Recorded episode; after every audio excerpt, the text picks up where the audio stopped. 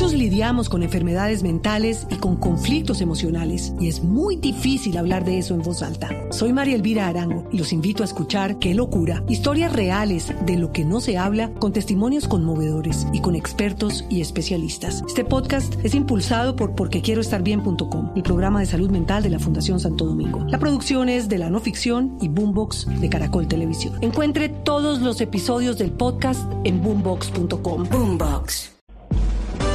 Ricardo Ospina es periodista. Está en Mañanas Blue. 6.24 minutos, aunque en este caso no son ciertas las amenazas del Clan del Golfo contra nueve personas de la izquierda, sobre todo congresistas, la verdad es que hoy está bajo un muy intenso examen la paz total del presidente Gustavo Petro, que tiene particularmente tres aristas. Una que tiene que ver sobre todo con el cese al fuego bilateral, que fue una medida audaz del presidente que empezó el pasado primero de enero con cuatro grupos al margen de la ley. Dos de ellos disidencias de Iván Mordisco y de Iván Márquez, y dos además que son narcotraficantes, el Clan del Golfo y los Pachenca.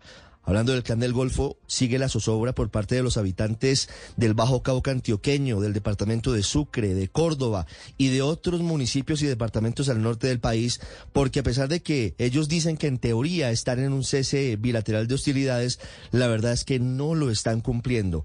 Están eh, distribuyendo panfletos amenazantes, de nuevo diciendo que van a un paro armado, pero además de eso, en el Bajo Cauca antioqueño la situación está absolutamente fuera de control, al punto de que regresamos a las épocas en las que las autoridades tienen que salir de municipios porque no hay garantías de seguridad. La Fiscalía movió su sede de Tarazá a la ciudad de Medellín, luego de que alias Gonzalito, ese hombre que el gobierno quería suspender órdenes de captura, hubiera ordenado el secuestro de una comisión judicial el pasado fin de semana ante la mirada inerme de la policía y del ejército.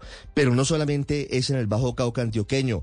En otro punto cercano en el Bagre hay combates, más de dos mil niños no pudieron ir al colegio por cuenta de los combates entre las disidencias de las FARC y el llamado Clan del Golfo, pero además de todo esto hay otras dos aristas de la paz total que están en veremos. Una, la seguridad urbana, que tuvo un examen en la Casa de Nariño en las últimas horas con un consejo de seguridad en el que estuvieron los alcaldes de las principales ciudades del país.